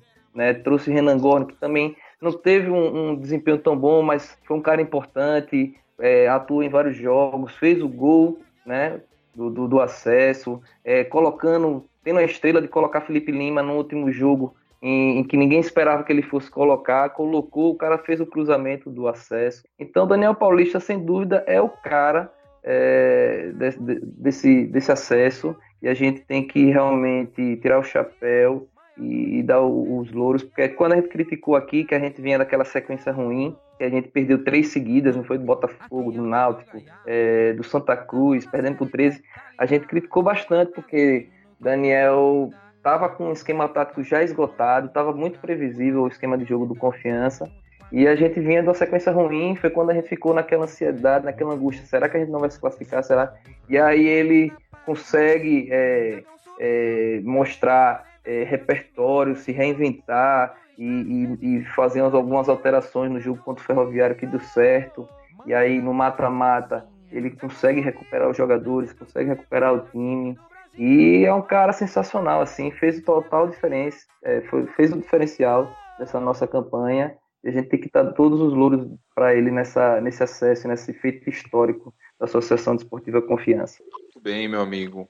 É... Então vamos fazer uma brincadeira aqui. Tirando esse último jogo, que de fato foi o, o mais icônico, é... dessa, dessa campanha da Série C, qual foi o jogo mais importante para vocês? Eu vou começar aqui por ordem alfabética, para facilitar a minha vida. Ari Júnior, qual foi o jogo mais importante nessa caminhada do acesso, exceto aqui agora o mata-mata, por questões óbvias?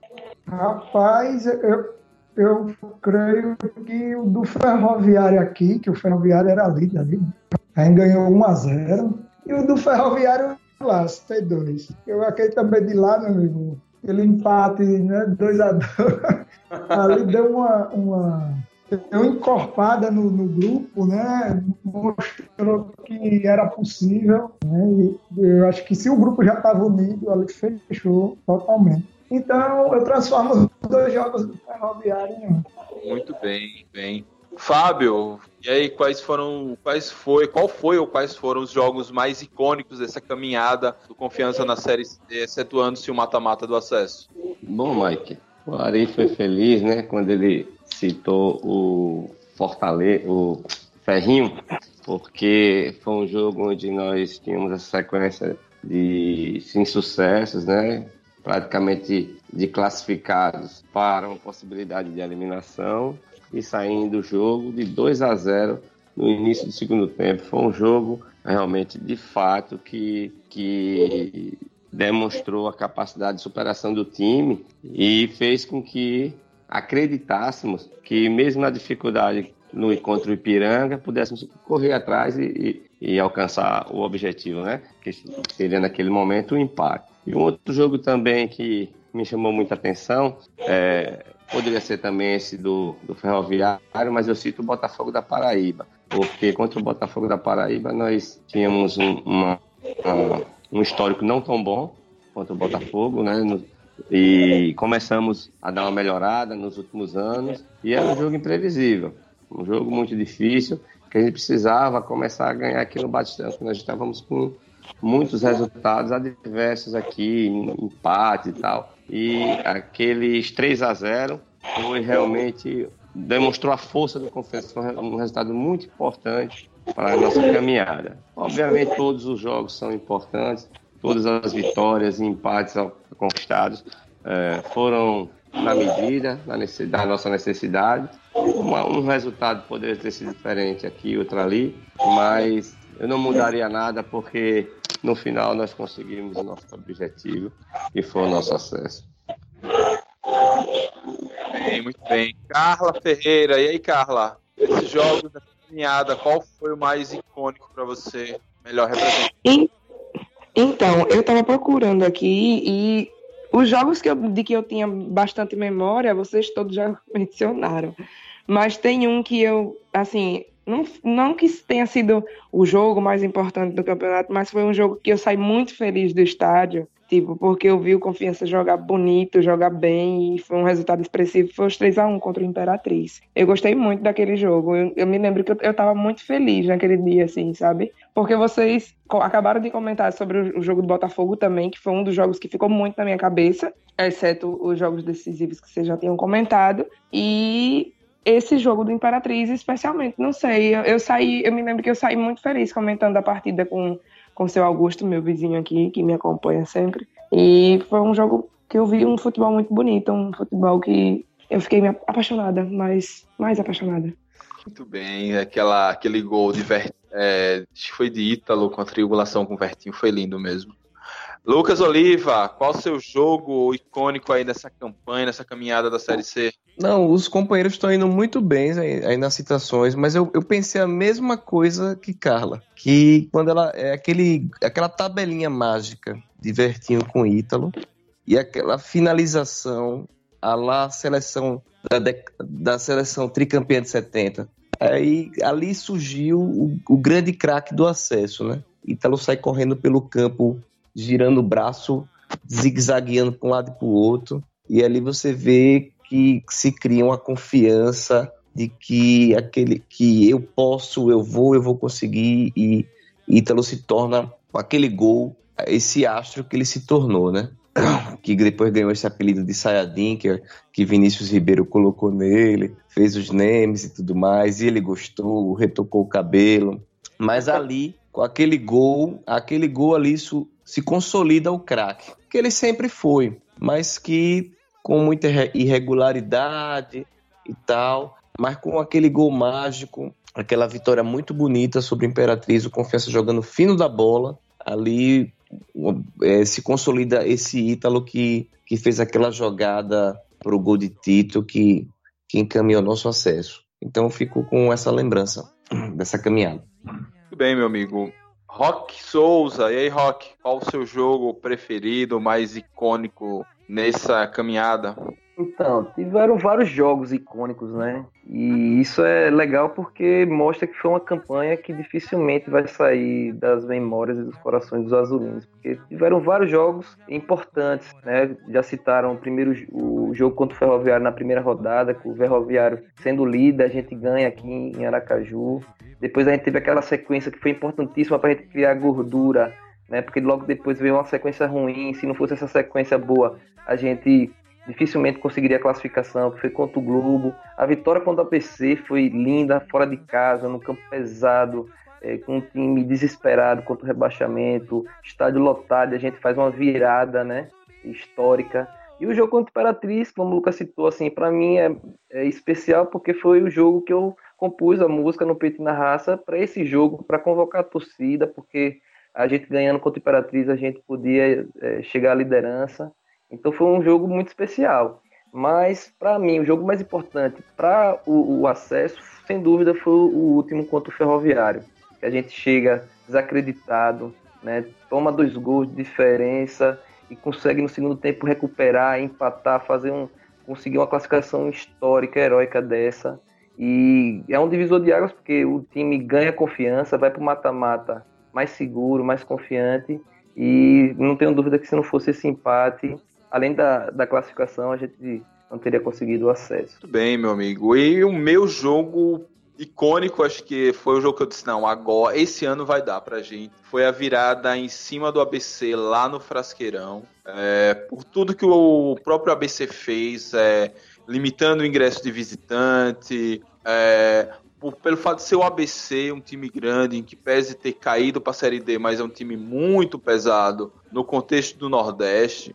É, com Roberto Fernandes no banco, um técnico que eu particularmente sou fã dele, esteve aqui no Confiança, fez um bom trabalho na sua primeira passagem, na segunda não deu tão certo, mas que enfim, que teve campanhas históricas, principalmente com o Náutico e com esse próprio ABC. Então, é, ir para aquele caldeirão, sair perdendo e depois botar a bola no chão e fazer um jogaço que fez e virar aquela partida. É, então, assim, o time ali começou a feder acesso. Então, depois daquele jogo, eu considero como uma menção honrosa também ao jogo do Botafogo da Paraíba. O Botafogo vinha do vice-campeonato da Copa do Nordeste, que para um futebol que é um pouco melhor do que o nosso, que é o paraibano, é um feito grande. Ele encarou um Fortaleza poderosíssimo e lutou dentro das suas forças, foi dominado, óbvio, mas lutou, caiu de pé nessa Copa do Nordeste e tinha exibido o melhor futebol do Nordeste inteiro no primeiro semestre. Fez uma Copa do Nordeste brilhante, o Botafogo. É, e aí chega aqui, consegue segurar e até levar algum perigo no primeiro tempo e no segundo tempo, confiança arrasador. Trucido o Botafogo, um 3 a 0 até por conta dessa é, dessa freguesia que a gente tem contra eles foi também uma menção honrosa nessa caminhada agora da Série C. E agora vamos falar do nosso adversário, né? Em semifinal, vamos encarar a Bolívia querida, os Tubarão de São Luís, Santa Cruz, pô, Santa Cruz o quê? Sampaio Correia, Futebol Clube. Esse vai ser o quinto, o sexto jogo entre Confiança e Sampaio Correia. Os times eles se enfrentaram na Copa do Nordeste, onde foi empate de 2 a 2 em São Luís. Depois tivemos estreia da Série C aqui em Aracaju, onde o Sampaio Correia bateu a gente por 2 a 0 Logo após, teve outro jogo aqui em Aracaju, que foi 1 a 1 salvo engano, é, pela pré-copa do Nordeste. A volta em São Luís, uma semana depois, 2 a 0 Confiança lá em São Luís e Confiança classificado para a fase de grupos da Copa do Nordeste do ano que vem. E teve o jogo da volta na Série C, 1 a 1 lá em São Luís. Ou seja, cinco jogos, três empates e duas vitórias, e uma vitória para cada lado. As duas vitórias na casa do adversário, as duas vitórias por 2 a 0. Eu tô brincando que essa taça Leandro Kivel, já que Leandro Kivel tem história nos dois clubes, ele subiu em 2013 da D para C com o Sampaio, em 2014 subiu com a gente da D, não, desculpa, Kivel subiu com o Sampaio da C para B em 2013, em 2014 subiu com a gente da C, da D para C, meu Deus, meu Deus, estou perdido. Então, nessa taça, Leandro Kivel, que vale uma vaga na final. Quem se sagra campeão? Ari, quais são os nossos caminhos para derrotar o Sampaio e ir para a final? Ari? Fábio? Então, Opa, fala ali. Para derrotar falar. o Sampaio, a mesma, a mesma dica que eu dei para derrotar o Ipiranga. Botar a bola no chão, jogar a bola. Esse primeiro, primeiro jogo, é, se aproveitar da, da presença do torcedor, né? Eu creio que vai ser grande de novo. E que o Sampaio Correia tenha comemorado mais que a gente, que a festa aqui foi grande. Rapaz, o Sampaio, para ele já é uma segunda-feira normal, subir para C para B. É, inclusive é uma coisa pra gente prestar atenção. Um time grande como o Sampaio, ele não consegue se manter tranquilamente na B. Ele disputa o mano da B, cai, aí volta para C, sobe, cai, sobe. Esse, salvo engano, é o terceiro acesso. E, em, e toda vez que ele sobe, ele cai no ano seguinte. Então é bom a gente abrir o olho aí nessa Série B sobre isso. O Mike. Ah, fala, Lucas. É, Ô, Rock. É Rock. Ô, Mike, é, você falou aí que fez a trajetória aí desses confrontos da Taça Leandro Kivel, né? Entre Sampaio e Confiança. Já é o sexto jogo, né? Como você falou. Mas embora a gente já conheça, já seja um velho conhecido, andei pesquisando fui dar uma olhada nesse último jogo do Sampaio para ver qual foi o time e do último jogo entre Confiança e Sampaio. E é um time praticamente totalmente é, diferente do que a gente já, já enfrentou aqui, né?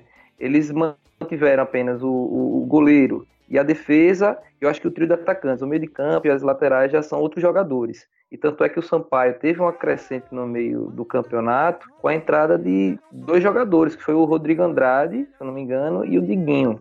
Né, que é, a gente tem que ter bastante atenção com esses jogadores e também com o atacante deles, o Salatiel, e fez um golaço né, nesse, nesse jogo do acesso. Cabeceou para baixo, a bola encobriu o goleiro. Então, é um jogo que a gente, embora já conheça o adversário, é um time diferente. Então, Daniel tem que dar uma estudada. Legal, a gente vai com o Thiago Enes está suspenso, né? A gente não vai Sim. ter Thiago Enes nesse jogo. Então, acredito que ele vai recuar Marcelinho, que é a posição de origem dele. É, então, treinar bastante o time essa semana. Já deu para aproveitar muito o, o, o acesso merecido, mas a gente quer mais, a gente ainda sonha com um título inédito, né? Por que não? Título aqui inédito a nível nacional de um time sergipano ser conquistado pelo nosso confiança. Então, o Daniel tem que estudar bastante o, o, o Sampaio, porque é um time diferente do que a gente já jogou, e ir para cima, como o Ari falou, botar a bola no chão, a gente vai estar com o estádio lotado, Ítalo vai ter retornado e jogar bola. E vamos para cima, vamos conquistar essa classificação para a final e, quem sabe, é, não conseguir o título, né? Isso? Exatamente. É, o, Sampaio, o Confiança e o Sampaio, eles crescem juntos na Série C. Então, aquela arrancada do Confiança é, se deu par, paralelamente a uma arrancada do Sampaio. E só que os dois acabam caindo de produção juntos. Então, o Sampaio teve uma dificuldade adicional para vencer o, o, São José em São Luís. Ele abre 2 a não, não chegou a abrir 2 a 0. Enfim, o São Luís, o São, São Luís o quê? São José esteve sempre perto de empatar aquele jogo e complicar a vida do Sampaio. É, e aí, Fábio, o que você acha que nesses dois times que deram a caída, mas ainda assim conseguiram acesso, quem tem uma vantagem de se recuperar nessa semifinal? Dos times que tiveram a queda, você fala entre os quatro, não, entre Confiança e, e Sampaio. Oh. Os dois tiveram uma queda nessa reta final de Série C. Sim, sim, Tanto sim. o Sampaio sim. perdeu a primeira colocação para o Náutico é, no, nos últimos três jogos. Olha, Roquinho foi bastante feliz na sua explanação, né? Ele verificou aí a questão das mudanças que o Sampaio vem, vem efetuando logo após aquele nosso último confronto. Mas o Confiança também ele tem mudado não em questões de jogadores, mas tem mudado bastante seu sistema de jogo. Daniel Paulista ele tem essa, essa facilidade, ele muda o jogo é, de um para o outro, ele muda a tática durante o jogo. Então, assim, o confiança é, passa de certa forma a ser um pouco mais imprevisível. Uma coisa que, que me chamou também a atenção é esse fator de decidir em casa é, que houve um certo equilíbrio nesse mata-mata agora, né? Embora o Náutico consiga a classificação nas condições que conseguiu, mas foram dois clubes que conseguiram sua classificação dentro de seus domínios e duas conseguiram fora, né? Juventude Confiança, fora uhum. Náutico, o, o, Náutico, né? É, conseguiu dentro de casa, bem assim o São Paulo Correia. Então, Juventude... ah, Juventude foi... Ah, então, então desculpa, é. verdade. Então foram fora de casa só confiança, então, né? Só confiança venceu fora de casa. Subiu fora de casa. Verdade, verdade. Subiu fora de casa, verdade. Me equivoquei, verdade. Então, assim, mais uma razão para acreditar, né? Que o confiança Sim. vai conseguir o, o, a classificação. Obviamente, nesse momento, não existe mais aquele, aquele peso, né? É, do, do, acesso, uma coisa que, que deixa muito o jogo tenso, muito nervoso. É, a, a equipe muitas vezes não consegue desenvolver um bom futebol devido a essa pressão toda. E, e foi o que ocorreu né, na última rodada contra o Piranga, um jogo muito, muito tenso, um jogo muito difícil, foi um jogo muito, muito de marcação. Então, assim, eu acredito que no sábado, confiança mais leve, a volta do Ítalo, é, o Ali Moura crescendo, a, a nossa zaga muito bem, né? Temos a dificuldade apenas dos goleiros que vivem momentos é, de instabilidade, horas jogam super bem, horas nem tanto, horas durante o próprio jogo com muita variação. Mas eu acredito que o confiança, se mantiver a calma, que eu acredito que vai acontecer, com a, a confiança que adquiriu durante essa, essa nossa, nossa classificação, é botar a bola no chão, como diz o Ari, e aproveitar as oportunidades. Né? Nem sempre é, o que ocorreu, no caso, em relação ao Renan Gore, que ele perdeu aquele gol no jogo de ida, mas ele compensou no jogo, no jogo da volta. Ele pagou a multa que nos devia, né? então, assim, nem sempre Rapaz, isso vai acontecer. Né? Uhum. Então, então, assim, nem sempre isso vai acontecer. É aproveitar as oportunidades. Confiança foi super eficiente. Basicamente, teve uma chance com o Ipiranga, foi lá e marcou. E bem assim tem que ser né, nesse momento. Se tiver duas, três oportunidades, você tem que matar o máximo de chances possíveis. Porque aí você vai para um jogo diferente, você vai para um jogo mais tranquilo, o, o adversário mais nervoso, e aí fica tudo mais fácil, né? Mas assim, eu prevejo um, um equilíbrio muito grande, mas ainda acredito bastante que confiança vai sair com essa classificação. Muito bem. Lucas, é, o Sampaio ele provavelmente não vem para cá igual o Piranga veio para se defender. Então você acha que nessas características, um time que vai querer atacar mais, não vai abrir mão da, do seu poder ofensivo, é, não digo que facilita, mas encaixa melhor com o jogo do confiança. Com certeza. Mike, sábado tô indo passear no Batistão. Vou comprar minha cerveja, ficar sentadinho e assistir o show de Ítalo. Eu tô esperando um show, um espetáculo do, do, do cabelo de fogo, no, nosso ponto esquerda. Vai ser uma apoteose no é Batistão. Vai ser uma apoteose no Batistão. O povo levantando, batendo palma para esse grande artista da bola. Vocês vão ver e no próximo bancada vocês, pô, Lucas, bem que você falou que Ítalo ia dar um show nesse primeiro jogo contra o Sampaio. Quem me vê verá, viu, Mike? Ô, Lucas, Ítalo Diga. deve muito a você, né, cara? Porque você foi um dos, ma dos maiores defensores do futebol de Ítalo desde o campeonato estadual, enquanto a torcida pegava muito no pé dele. Você sempre defendeu Não. a escalação. Eu recebi o apelido de empresário. Eu subi aqui bancada e os caras estavam falando: Ó, o empresário de Ítalo. Ó, o empresário, subindo aí. Agora você tem que cobrar a comissão dele agora, viu, bicho? Mas esse povo, você sabe como é que é, né? Na hora de, de tirar onda, tira, mas na hora de reconhecer e chegar. Ô, Lucas, bem que você falou que Ítalo jogava bola. Aí ninguém fala isso, não. Mas fica aí pra história. Lucas, você é o melhor olheiro do futebol sergipano, viu? Mas eu só consigo enxergar depois de umas três Serpa Gold. Fácil, 10 reais só. Bem, queridos, acho que ainda vai cumprir a promessa das duas horas de podcast. Já temos uma hora e 35 de gravação. É... Vamos às considerações finais, né? Vamos lá, mais uma vez pela ordem alfabética. Nossa, eu tô perdido aqui.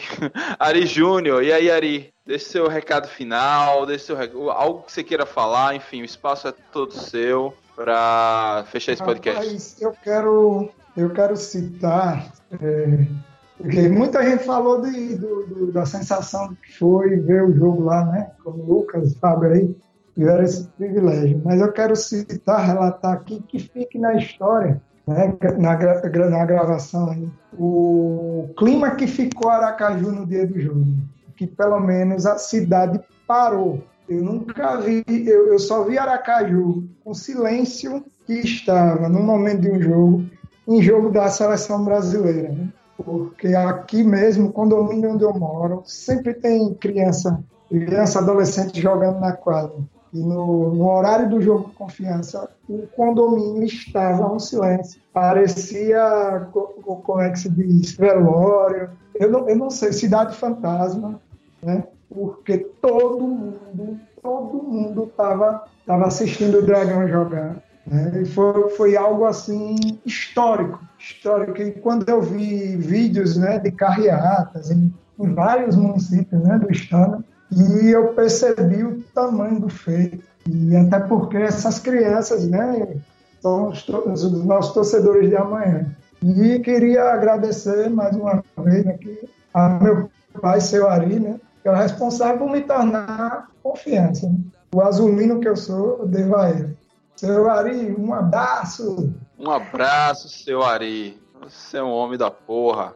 É, Fábio Luiz, o espaço é seu, meu querido mais crônicas de Erechim, enfim, fale do seu sentimento, se despeça e encerra esse podcast aí, que é histórico, já vai entrar para a história com certeza. É isso aí, Mike. É um privilégio, foi um grande privilégio estar presente em Erechim. É, foi uma, via uma viagem muito boa, muito tranquila.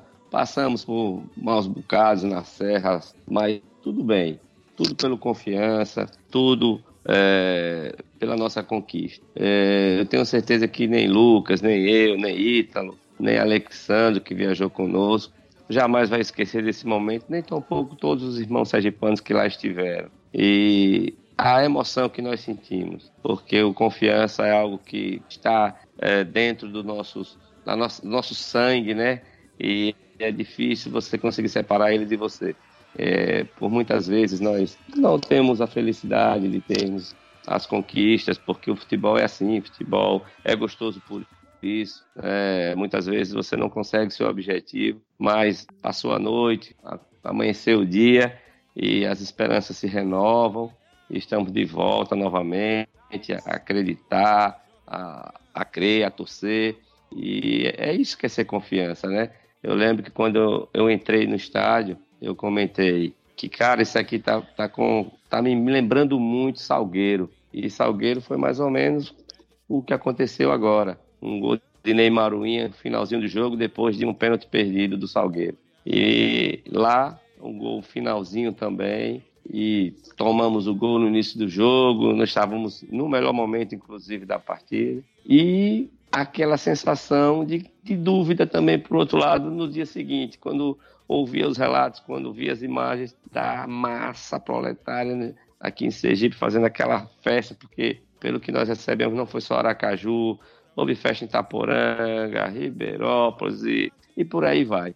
Então só mostra a força do nosso futebol, que, que precisa mais é de apoio, nós precisamos de apoio né, dos empresários, para que a gente possa ter uma equipe equilibrada e que os demais também possam melhorar seus desempenhos, mas acima de tudo, orgulho de ser sergipano, porque hoje o Confiança é mídia nacional e está alavancando o nome do nosso estado. Portanto, a todos que podem fazer mais pelo Confiança, pelo futebol sergipano, que por, alguma, por algum momento ouçam esse relato ou de todos os outros relatos, de todos os outros a, a, é, da imprensa e por aí vai, que nos ajude, porque o futebol ele é viável e depende somente de vocês e nós torcedores não abandonarmos jamais o nosso amor, porque ser confiança é motivo de muita felicidade e gratidão. É através do confiança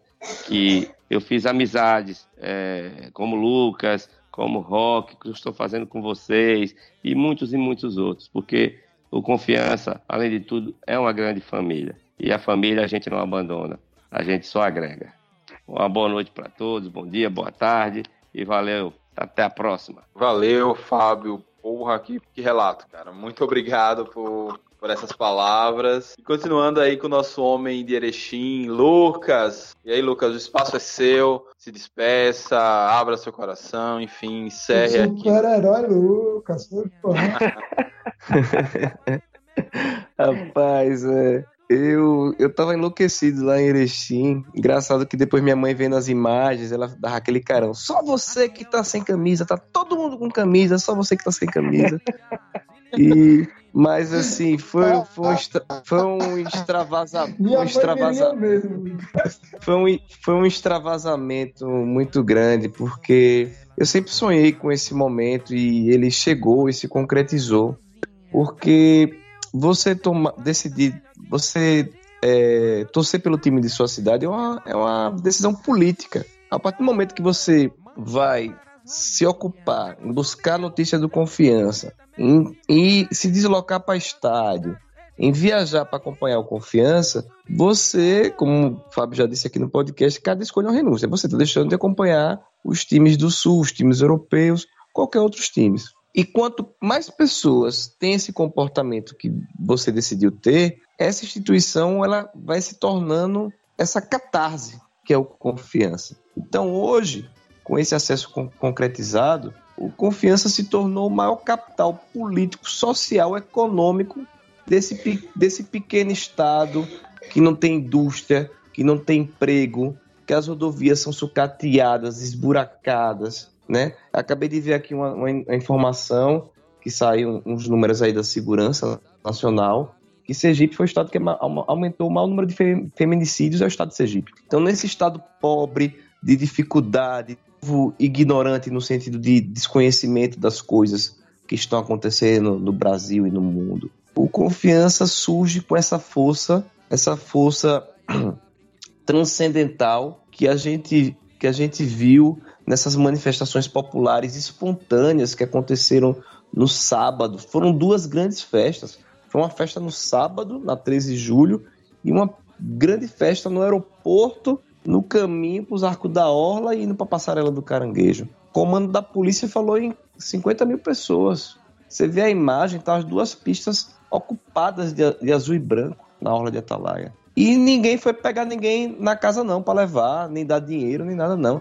O povo saiu espontaneamente, com orgulho, queria demonstrar isso, expressar isso. Então, é, eu estou completamente realizado, tanto que botei nas redes sociais assim, missão cumprida, a partir de hoje deixa o futebol. Porque, rapaz, não foi fácil não, não foi fácil, não foi fácil. A gente teve ano aí como 2013, que a gente tava sem série, não faz tanto tempo assim, né? 2013 a gente viu, viu o rival ser campeão é, e a gente não tinha nem, nem série, a gente tinha nem campeonato brasileiro para disputar no segundo ano. Então foi muito difícil, muita coisa aconteceu, mas tudo valeu a pena, né? Valeu a pena e valeu demais. E, como diz a música, faria tudo outra vez se possível fosse. Porque é, a gente, o, o confiança ele entrega muito mais do que você dá para ele. Eu, eu, acho que é o, é o ativo que mais valoriza, é a, é a melhor ação que existe nessa bolsa da vida, é a Associação Desportiva Confiança.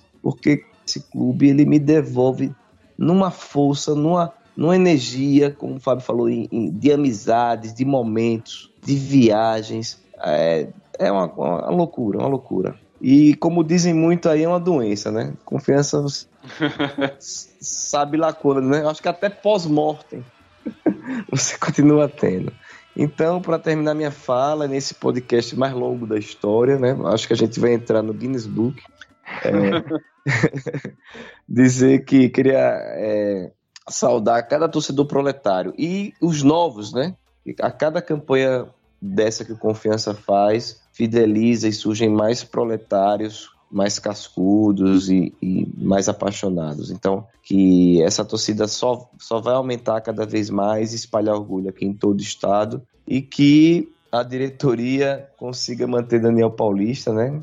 está sendo muito assediado sobre, sobre até que o presidente do esporte ligou para ele para, para, parabenizar pelo feito e tudo. Então, é um cara muito querido no meio do futebol, que com certeza vai ser vai receber propostas, mas eu, eu não tenho dúvidas que, assim como Confiança nos apaixona, to, muitos profissionais que passam pelo Confiança ficam apaixonados pela instituição. E eu, eu já percebi Daniel Paulista que ele, ele vai analisar com carinho essa proposta do Confiança dele permanecer aqui para a Série B e ele montar esse elenco, e comandar tudo as ações. Então, é, que, que o destino seja entregue aos deuses do futebol, como eles nos abençoaram aí nesses dois jogos aí que a gente passou muito apuros, mas no, o final foi muito feliz. Um abraço e até o próximo podcast. E pode me cobrar, o Confiança vai ganhar do Sampaio, vai ganhar muito bonito com o show de Ítalo. Depois pode pegar aí e botar aí. Abraço.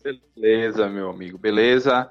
É, o esporte vai subir com, com Guto Ferreira. Fazer uma campanha fantástica, vai ser campeão da Série B, vai ganhar vaga na Copa do Brasil, enfim. É, não vai ter aperreio não para precisar vir buscar Daniel. Roque Souza, quais são suas considerações finais, suas palavras de encerramento para esse podcast? Pois é, restou para mim a difícil missão de encerrar esse podcast depois de belíssimos e emocionantes relatos aí de Lucas, de Fábio é, de Ari, não podia, não podia ser diferente, né? Os caras estavam lá, em loco, vivenciando aquele momento. A gente que se emocionou aqui em Aracaju pela televisão, imagine você estar tá lá no estádio, sentindo aquele calor, aquela emoção do momento, né? E, assim, não tem o que falar, né? Tem... Oi. Belo momento para ter um carro com teto solar, hein? Ah, rapaz, o pessoal me tirou onda. Rapaz, proletário mal subiu para a Série B, já tá com carro conversível. ai, ai, mas é, as brincadeiras à parte, é agradecer à Associação Desportiva Confiança por esse momento esplendoroso né, que proporcionou a cada torcedor, a gente que, que acompanha futebol sergipano há muito tempo, a gente sabe da dificuldade que é, o sofrimento que é, né, as frustrações que a gente teve e passar por um momento desse, como o Lucas disse, recompensa tudo, tudo lá atrás. E hoje um Colorado veio brincar comigo, tá feliz com a associação, né? Aí eu, associação, a associação desportiva, não, confiança hoje não é mais associação, não, confiança hoje é uma entidade, é um patrimônio cultural do povo sergipano. É o maior clube desse estado, é a maior torcida. Né? Enquanto alguns ficam se apegando ao passado, afundados na lama, só gritando Excelux, confiança hoje é realidade.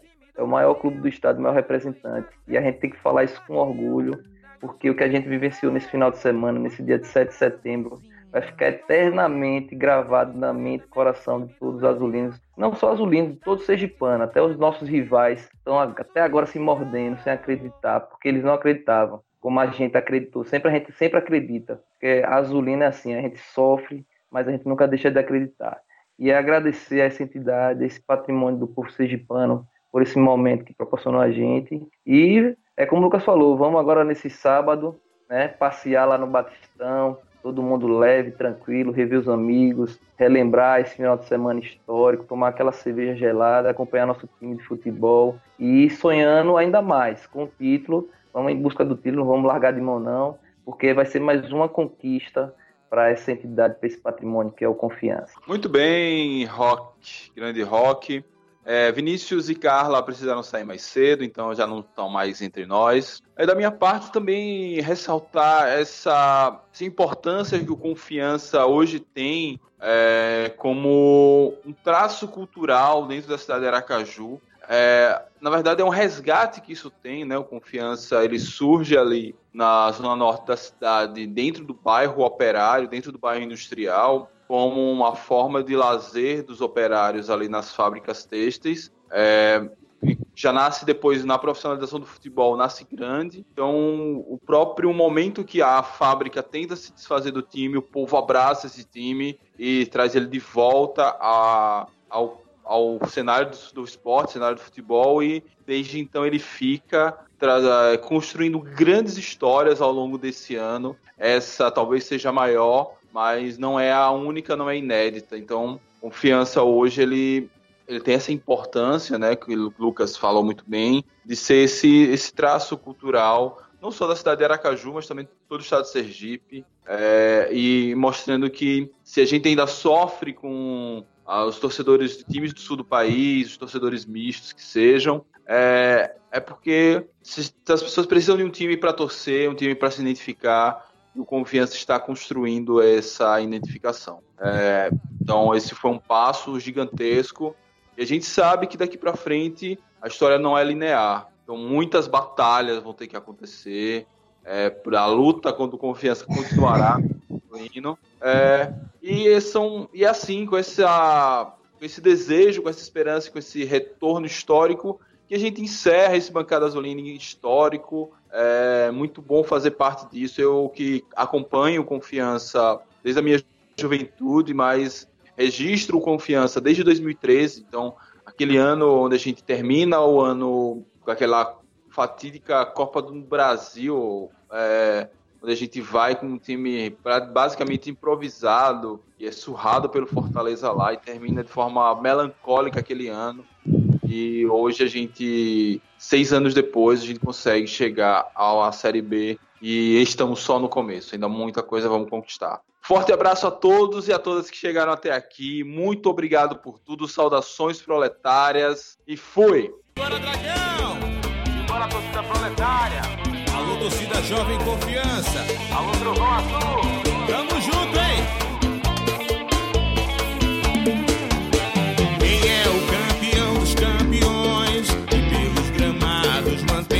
suas glórias e é a desportiva confiança.